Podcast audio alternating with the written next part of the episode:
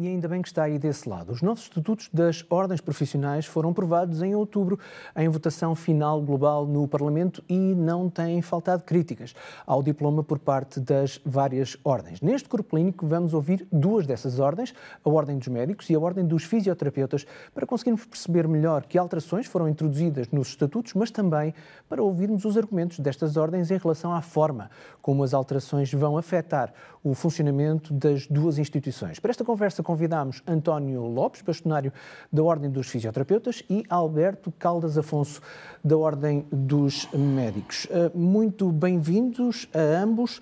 Ah, começo por si, Alberto Caldas Afonso, numa resposta de sim ou não. Está agradado, de uma forma geral, a Ordem dos Médicos está agradada com esta alteração dos estatutos? A Ordem dos Médicos não está agradada com esta alteração dos estatutos, acima de tudo pelo processo, como decorreu o processo. Portanto, a forma como decorreu o processo e, e, e questões que depois podemos uh, uh, esmuciar relativamente àquilo que efetivamente está por trás e aquilo que, do nosso ponto de vista, pode ter consequências pouco positivas. Portanto, para já um não. Um não, claro. E António Lopes, eh, do lado da Ordem dos Fisioterapeutas, sim ou não, está agradado? Nós também temos uma posição muito próxima porque uh, há um conjunto de alterações uh, que foram introduzidas e em termos de diálogo e daquilo que nós gostaríamos de ver refletido nessas alterações não foi, não foi suficiente, mas estamos naturalmente também aqui para poder clarificar essa, esses aspectos. Portanto, não foi nem um sim nem um não. Nem um sim nem um não. Estamos sim. num NIM. Exatamente.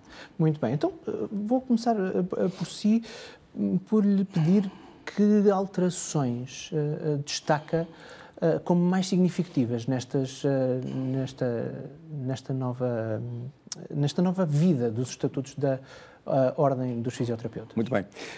Eu penso que será, será importante fazer aqui uma, um referencial que é o seguinte: a nossa Ordem é a mais recente de todas e, portanto, o processo legislativo no, naturalmente na Assembleia da, da, República, levou a que algumas dos aspectos que já eram criticados às, às ordens mais uh, antigas e mais, mais, mais estatuídas uh, uh, fossem, de certa forma, evitados ao nível da própria regulamentação inicial. Portanto, nós estamos numa, digamos, numa, numa situação onde, por exemplo, Uh, o acesso a, dos licenciados à, à, ordem não tem qualquer, não tem qualquer entrave. Uh, uh, os órgãos que estão em, em funcionamento já tinham a possibilidade, por exemplo, no Conselho Jurisdicional, já tinha a possibilidade opcional, portanto, de ter pessoas fora da, da profissão.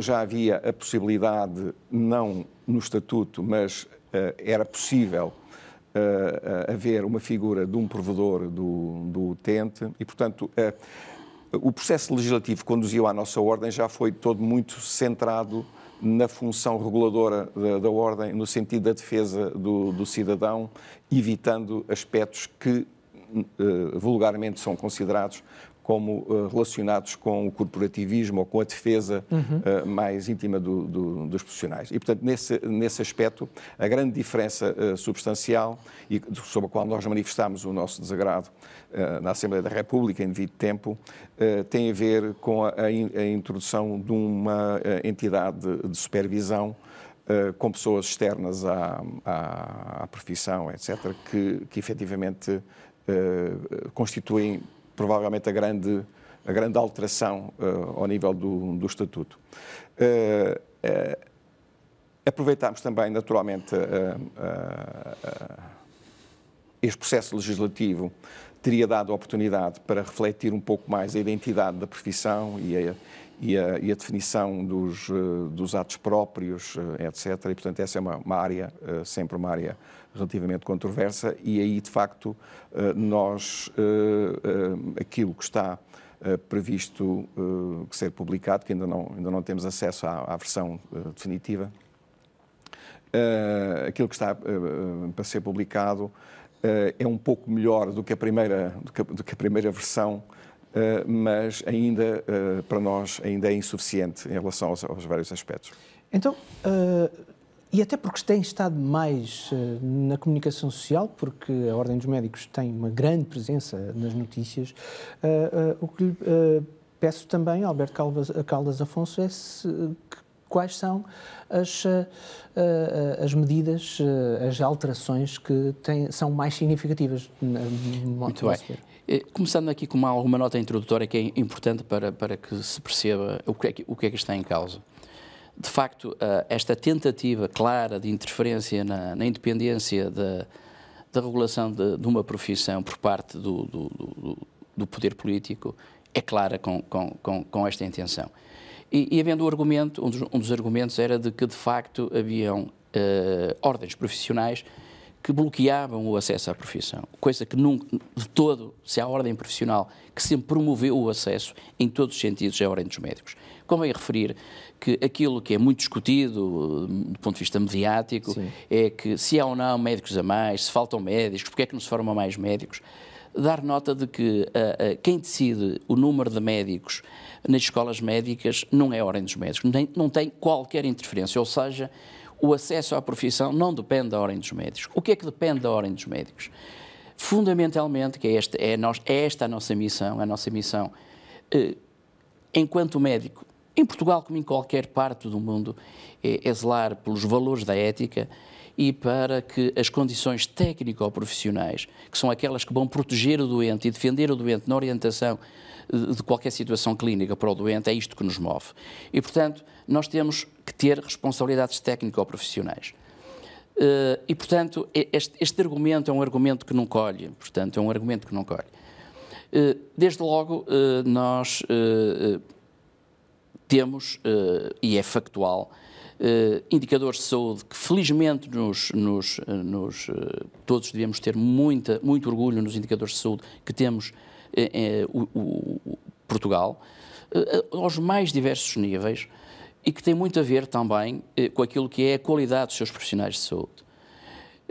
a Ordem dos Médicos, com um, um, um, programa, um programa de, das carreiras médicas, que foi o início do Sistema Nacional de Saúde, a formação que as carreiras médicas proporcionam faz com que uh, a formação em Portugal seja um case study.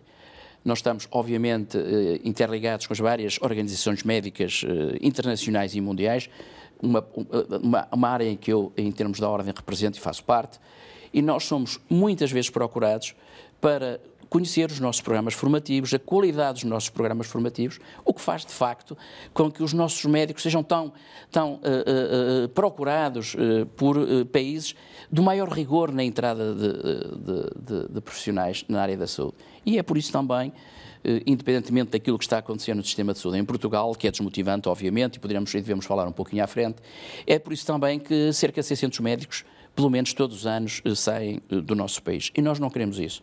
Nós queremos que os, os, os, os portugueses, que fazem um esforço enorme eh, na formação médica, porque é seguramente das formações mais caras para o, para o erário público e, portanto, advém dos impostos portugueses, que esses técnicos fiquem em Portugal. E nós queremos que eles fiquem em Portugal e que sejam criadas condições para que continuem a trabalhar em prol dos, dos, dos, dos, dos cidadãos portugueses. Portanto, esta questão de, de, de interferência no acesso é falacioso. Não existe.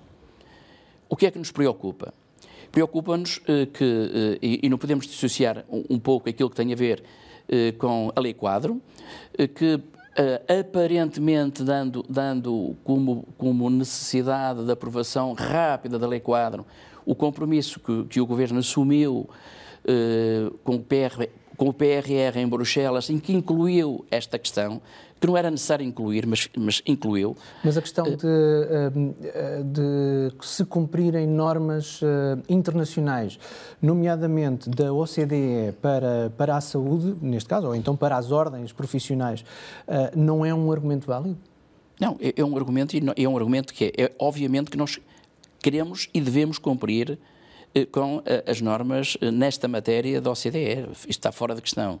Agora, Mas a inclusão em, em, em sede de PRR junto da, da União Europeia no, no, no, não é pacífica para vós? Não, não, varia, não, isto foi um argumento para fazer algo que há muito tempo pretendiam fazer.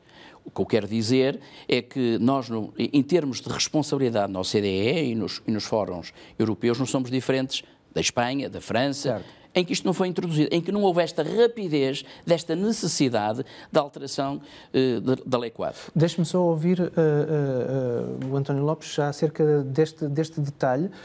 Se esta brevidade que o Alberto Caldas Afonso nos fala, se partilha desta opinião. Ah, sim, claramente. partilho eu, eu assisti à, à discussão pública, na, à discussão final na Assembleia da República, todos os partidos, inclu, incluindo o, o, Partido Socialista, reconheceram que, efetivamente, uh, o, o, processo podia ter corrido de uma forma, de uma forma diferente. Menos uh, célere? Menos célere e, sobretudo, mais participada. Okay. Eu, o que eu acho aqui é que, de facto, essa faltou claramente um, um tempo de reflexão e de, e de análise, sobretudo do impacto das medidas que, que foram sendo uh, apresentadas e tomadas. Portanto, estou a entender, ou a subentender das vossas palavras, que depressa e bem não há quem, pelo menos na Sim, opinião de, das duas ordens. Isso é um, é, é acho que é, um, é, é, é sabedoria popular e acho que, que, que faz sentido, mas tem, tínhamos tempo, temos tempo. E, portanto, aqui, de facto, é um, todo um processo que lhe foi-lhe dado uma, uma, uma um timing tão curto que não, não permitiu uma participação de todos, envolvência de todos, porque aquilo que ao fim do dia nos interessa a todos é que para os portugueses, para as portuguesas, uh, tenham o um melhor serviço, uh, neste caso, na, na, na, em termos de, assistência à saúde. É, é, isso que importa a todos. Mas continuando um pouco daquilo que lhe estava a falar, uh, esta questão de, de, do, do, da restrição do acesso. Outra questão que se fala muito é relativamente à formação especializada que é já o pré-graduado. Aí, obviamente, que a Ordem dos Médicos tem, eh, entra e tem essas responsabilidades. Para dizer que desde 96, fizemos um estudo que saiu agora eh, este fim de semana no Expresso, a Ordem dos Médicos propôs ao Governo 5.960 eh, vagas para especialidade que não foram dadas. E, portanto, não é, não é pela Ordem dos Médicos que, não, que a formação especializada está posta em causa. Mais, aquilo que compete à Ordem dos Médicos, e é isto que nós estamos muito preocupados, porque estas alterações, ainda agora para os estatutos, de uma maneira clara visaram pôr isso em causa, eh, a nós o que nos compete é as competências técnico-científicas. Uh... E quando estamos a falar das especialidades, estamos a falar só de médicos portugueses ou possivelmente eh, profissionais que venham de outros países para, para eventualmente trabalhar em Portugal? Estamos a falar de, de um universo só nacional ou também internacional Não. que pode interferir com a ordem dos médicos em Portugal? Portugal está num espaço, e bem, do meu ponto de vista, europeu, eh, que tem regras e, portanto, qualquer eh, médico de qualquer um destes países tem as mesmas condições de desenvolver a sua atividade em Portugal, desde, desde uh, e, e, de participar e fazer aqui a sua formação uh, pós-graduada. Portanto, não, não, é diferente. Dada não, não é a escassez de profissionais de saúde que mas se é, mas é, é outra, outra falácia é que não há escassez de profissionais de saúde. Isto convém que, que as pessoas saibam. Mas os serviços de saúde continuam a ter grande dificuldade de ser Obviamente, como nunca. Obviamente, como nunca. E se alguém está preocupado é a Ordem dos Médicos, que eu tenho dito todos os dias. O que está a acontecer neste momento no Sistema Nacional de Saúde é extremamente preocupante. Eu, qualquer um de nós que estamos aqui podemos hoje ser utilizadores do sistema de saúde. E eu quero, quando for utilizador do sistema de saúde, ter uma assistência de qualidade e com humanização. E, portanto, isto preocupa-nos. Agora, é, é preciso perceber, nós efetivamente temos, estamos abaixo da média europeia em número de médicos por habitante, estamos acima da média europeia, porque onde é que eles não estão? É no Sistema Nacional de Saúde. E é preciso perceber porquê é que os médicos não estão no, no Sistema Nacional de Saúde. É preciso perceber porquê que cada vez mais saem para o estrangeiro ou para a atividade social ou privada. Uhum. Este é que é o cerne da questão. Deixe-me só perguntar qual é que é o, uh, o, uh, uh, o panorama na ordem dos fisioterapeutas. Há escassez de, de profissionais da fisioterapia? Esta, estes novos estatutos favorecem, dificultam? Os, os, novos estatutos não, eh, não interferem nessa, eh, nessa medida. Portanto, no nosso caso também, a nossa profissão é uma profissão regulada a nível de toda a Europa uhum. Eh, e, portanto, a mobilidade profissional é, é, é, uma, é uma realidade.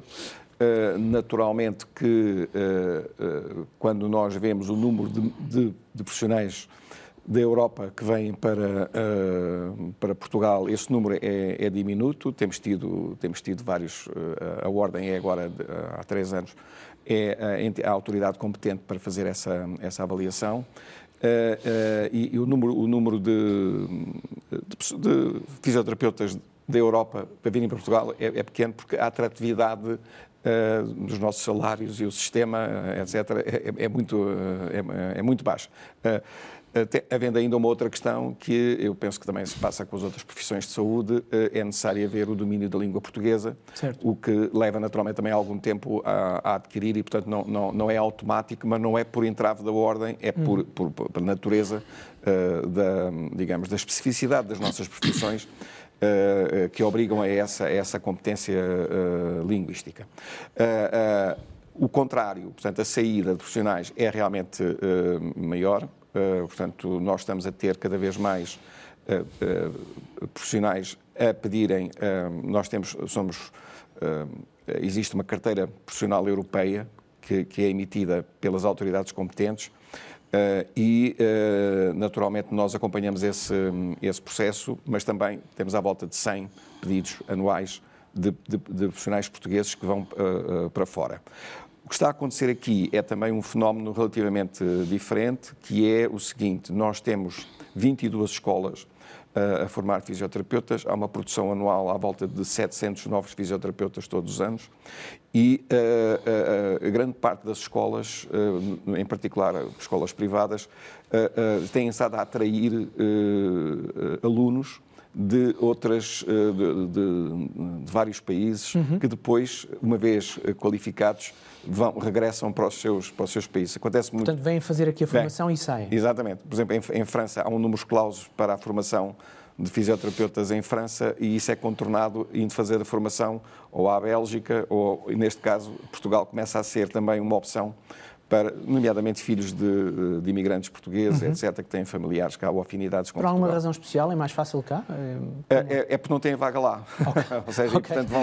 É muito mais pragmático do que eu estava à espera, sim. Não, é, é, um, é, um, é, um, é tão pragmático como penso que ao nível da, da okay. medicina há muitos alunos, há muitos portugueses que vão fazer à Checoslováquia ou, ou à, à Praga a sua, a sua formação médica para depois virem, virem, virem, virem para Portugal. Deixe-me só fazer-lhe uma segunda questão já a seguir, porque inicialmente a Ordem dos Fisioterapeutas mostrou desagrado com o diploma por não acautelar que os tratamentos de fisioterapia fossem feitos apenas por quem está inscrito na Ordem. Eu faço esta pergunta porque, havendo uh, poucos profissionais, como acabou de confirmar, uh, na vossa área profissional, na vossa área de atividade, se estas questões dos tratamentos feitos por alguém não inscrito na Ordem, uhum. se poderia flexibilizar talvez demais, e uhum. perigosamente, entre aspas, a entrada de profissionais que não estivessem totalmente qualificados. Como é que está este ponto? Muito obrigado por essa pergunta e, e, e isso permite-me uh, responder a uma parte da, da, da, pergunta anterior que eu, que eu não respondi. Somos muitos ou somos poucos? Uh, uh, pronto, em termos, em termos práticos, aquilo que, que acontece é que a profissão de fisioterapeuta é a terceira profissão mais numerosa a nível da Europa. e nós estamos abaixo da média uhum. uh, do, dos profissionais uh, do, do, por, por, por, por, mil habitantes uh, a, nível, a nível da Europa. Portanto, nós ainda, ainda podemos crescer a, a, a, necessidade. Existem é poucos fisioterapeutas colocados no Serviço Nacional de Saúde. Isso, isso, é, isso, é, uma, isso é uma realidade. É um problema que uh, temos exatamente. vindo a discutir muito exatamente. também aqui neste programa. Uh, uh, exatamente. Agora, de, em relação à, à questão da, digamos, do, a nossa preocupação era a forma como estava escrita uma primeira versão que nós contestámos, naturalmente, uma primeira versão que uh, dava a interpretação de que uh, a não reserva uh, de atos profissionais, e depois podemos discutir isso um pouco mais, mais alargado, a não reserva dos atos profissionais, aquilo que o fisioterapeuta faz, portanto, o título de fisioterapeuta está reservado e isso nunca, teve, nunca esteve em causa. Pronto. o problema é quem é que pode fazer atos que o fisioterapeuta também faz. Pronto, e essa, uh, essa discussão, uh, em muitos países da Europa, existem a reserva de atos, e uma das, das questões da, penso, deste, todo este movimento foi efetivamente interferir ou limitar a, a, a existência de atos reservados ou de, pelo menos profissões com uh, atos uh, exclusivos, uh, etc. E, portanto, Mas isso, neste momento está resolvido? Neste momento, a interpretação, a interpretação que, que está, nós não, não, não concordamos com ela, portanto, é aquela que nos, nos, será, nos será imposta, que é de não, de, não, não, reserva de atos. Não é? Mas o que será importante aqui é clarificar pela positiva, ou seja, então, o que é que efetivamente é, é o papel do, do fisioterapeuta, fisioterapeuta, e quais são as atividades que, que estão uh, inscritas sob o título de fisioterapeuta. E isso é que dará, uh, uh, digamos, segurança ao utente, e nesse aspecto, esse, esse ponto ficou conseguido na atual, na atual versão, porque os, os, cidadãos poderão ter efetivamente a segurança de que, sendo tratados por um fisioterapeuta inscrito na Ordem, estão a ser tratados por alguém que efetivamente tem condições para o fazer. Estamos quase a terminar esta primeira parte da nossa conversa. Temos aqui cerca de um minutinho, dois minutinhos. Hum. Alberto Caldas Afonso, pergunto-lhe se tal como a Ordem dos Fisioterapeutas, vê nos últimos tempos, pelo menos, algum ponto positivo neste, neste esgrimir de, de, de, de posições eh, para os nossos estatutos? Sim, apesar de tudo, como ponto positivo é, é, é a questão de ficar de, de, perfeitamente identificado aquilo que é o ato médico. Não é algo que nos preocupasse muito, porque para nós isso era linear, mas um pouco por aquilo que aqui foi dito. E, portanto, importa esclarecer qual é o papel do médico, nomeadamente aquilo que é eh, as tarefas que estão associadas ao ato médico e, portanto, isso ficou clarificado. Isso considera um aspecto que, positivo. E isso, eh, não tem, a, pergunta não tem diretamente a ver com esta questão, mas tem a ver com várias temáticas que, abordamos aqui no programa, que é o facto de a famosa reorganização do Sistema Nacional de Saúde uh, uh, implicar que os médicos deixem de praticar alguns, algumas tarefas, ou pelo menos visem que os médicos se uh, foquem nos atos médicos, mas não uhum. tanto naquelas partes mais burocráticas e tudo mais. Essa clarificação uh, uh, ajuda a que também neste, neste espírito nessa, de reorganização nessa matéria infelizmente não ajuda não porque efetivamente e, e, toca num ponto muito importante e muito essencial e, e qualquer utilizador do sistema de saúde percebe-o bem nós temos cada vez mais obrigatoriedades administrativas, nomeadamente aquela, aquela necessidade de diversos programas informáticos. Sim. Eu não tenho tempo para falar com os doentes. E aquilo que é de mais importante, que é o ADN da nossa profissão, é a relação médico-doente. É a confiança. Eu, enquanto médico, aquilo que me é, que me é pedido é que eu perceba o problema de quem está à minha frente. E, de acordo com esse problema, eu ser capaz de o resolver. Portanto, toda esta carga administrativa continua. É um assunto interessante que temos debatido muito aqui no Corpo Clínico. Para já vamos fazer uma curta pausa na nossa conversa. Já regressamos para falar um pouco mais sobre o impacto uh, dos, uh, da aprovação dos novos estatutos das ordens profissionais. Regresse connosco. Até já.